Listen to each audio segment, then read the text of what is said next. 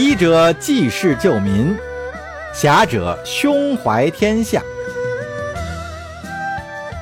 欢迎您收听多人有声剧《大宋医侠传》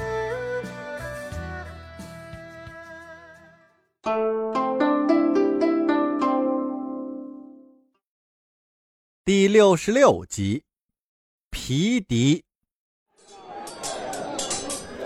这辽军与宋军经过了一上午的搏杀，辽军是终于摸到了定州城的城墙之下。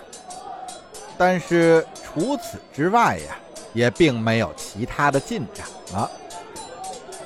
这姚捻首领当然也没有指望着一战就能拿下定州，但是这一战的伤亡。也确实是让他承受不起了。姚辇首领阴沉着脸看了一上午的战斗，到了午时便下令收兵。这宋军的营中火气实在是太多了，要是这样打下去的话，恐怕自己的部族就要绝种了。收兵之后，姚辇首领硬着头皮来见萧燕燕。他不想再当冤大头了。今天的战损结果还没报上来，但他知道肯定是触目惊心，所以他要求萧燕燕派兵支援。见到了萧燕燕，姚辇首领说明了来意。萧燕燕沉思片刻，说道：“如此说来，皇上出兵那是应该的。”但是我们两家的士兵不能在一起攻城，那样指挥就成了问题。如果都由我指挥，想必姚辇首领你也不会同意吧？姚辇首领心想：当然不会同意。如果那样，我的士兵会死的更多。心里虽这样想，但嘴上不能这样说。他客气的问道：“那以太后之见，我们怎么个打法？”萧燕燕微笑道：“倒不如我们两家轮流上阵，昼夜攻打，来个疲劳战术。想来用不了几天，那宋军自然就累趴下了。”杨戬首领听了也觉得可行，忙问详情：“你不负责白天，我不负责夜里，只要今扰的那宋军不得休眠，不消几日。”便可大功告成。杨戬首领点头道：“太后英允，就这么办吧。”萧燕燕又说道：“不过姚念首领，这话我得先说到前头，到时候哪家先攻上了城头，这功劳啊，自然就算哪家的。你可有异议？”姚念首领点头道：“那是自然。”好。只是不知太后准备何时发兵。打铁也要趁热。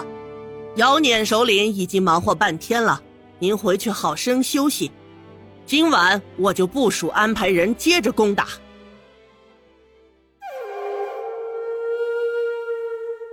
叶禅今天忙得够呛，伤兵陆续不断的被送到太医院，大多都是箭伤。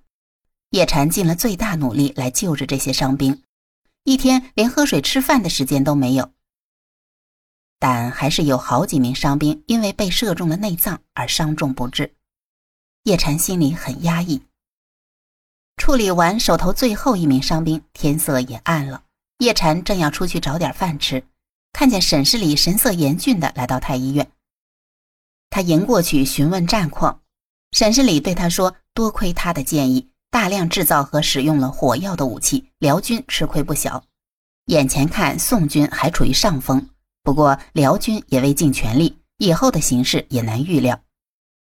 叶禅没再耽误沈世礼，就赶紧去找大壮。来到大壮所在的军械局，里面也是一片繁忙。叶禅找到大壮，问他吃没吃饭。大壮摸着肚子说：“连口水都没喝。”叶禅拉着他走了出来，说道：“走，咱们找地儿吃点去。”大壮转头和他们头打了个招呼，就随叶禅开始寻找吃饭的地方。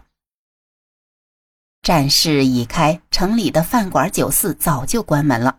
叶禅和大壮只得到军营的膳房抢了点饭食。两人还没吃完，就听到城头传来急促的梆子声。辽兵，辽军，辽军攻城了！喊声此起彼伏，正在吃饭的士兵都胡乱地扒了几口饭，扔掉碗筷就向城头奔去。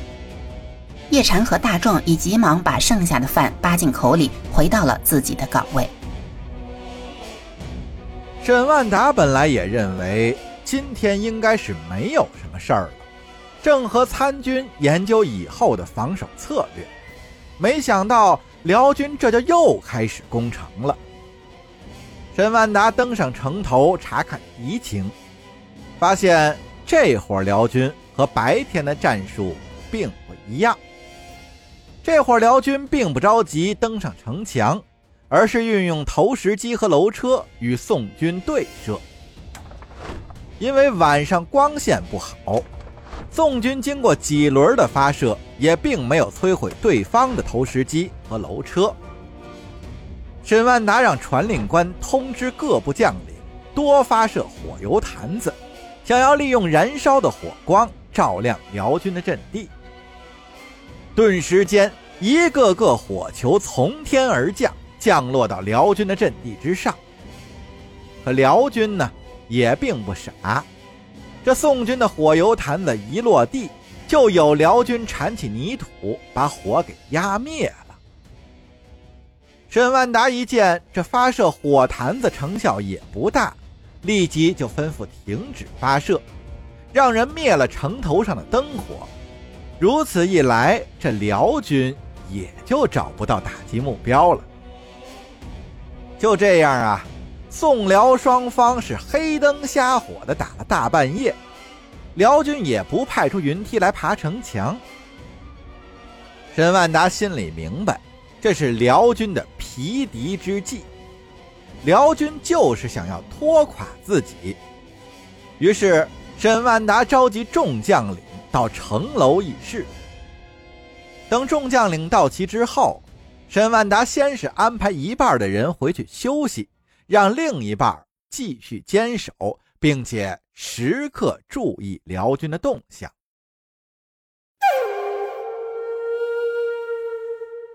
萧燕燕安排的辽军指挥官是耶律隆庆，一位王爷，从辈分上算是耶律晚清的堂哥，也算是年轻有为。他按照肖艳艳的嘱咐，主要目的是扰敌，不是攻城，所以他并没有派人抵近攻城。而是在远远的地方，利用自己带来的抛石机和楼车，向城上抛射石块和放箭，偶尔派人虚张声势地向城墙靠拢，制造攻城假象，惊扰宋军。忙活了大半夜后，发现宋军的反击变弱了许多，他连忙向萧艳艳禀报。萧艳艳说：“看来是宋军识破了我们的计划。没事，你们接着打。”卯时就回来休息，晚上接着来。耶律隆庆领命而去。到了白天，轮到姚撵部落攻城了。萧燕燕告诉他，守城的宋军会比昨天少很多，让他尽力攻城。姚撵首领心中一阵鄙夷，昨晚的战事他也看了，明明是虚张声势，一点力都没出。不过谁叫人家是皇后？自己就是再生气也没办法。姚撵首领憋着一肚子气，派姚撵红烈率领着本部人马再次开始攻城，还是原来的战术：弓箭手和步兵配合，以弓箭压制城头的守军，步兵以云梯登城强攻。战斗开始不久，姚撵红烈就发觉宋军的反击不如昨天猛烈，看来晚上的骚扰有效果。于是他催促手下加紧攻城。沈世宜看着辽军像发了狂一样的扑向城墙，照现在的人手，恐怕也是坚持不住了。他急忙找到沈万达，禀明了情况。沈万达也知道辽军人数众多，采取车轮战，这宋军也是吃不消的。但是派出去请求援兵的人还没有回信，这援兵不到，谅他沈大将军也没有更好的办法呀。他眼下能做的也只有尽力的死守，等待朝廷发来增援，在里应外合的击败辽军。所以，他也只能让沈世宜回去继续守城。至于人手的问题，由他自己来想办法。沈世宜离去之后，沈万达亲自到了定州府衙，让福尹赶快安排宫门中的青壮年上城协助守城，并且尽最大的努力从百姓之中招募年轻力壮的从军者，为守军增加人手。福尹自然也知道。此事是事关重大，立马安排人去办。叶禅是定州太医院的医官，所以也被安排到了城上协助守城。大壮是定州守军的义工，也被安排上了城。定州府尹和沈万达忙活了大半天，终于凑了大约二百人，也来不及训练，就派上城头。只是。这二百人也实在是太少了呀，而且都是普通人，没有经过什么训练，这上了城作用也是有限。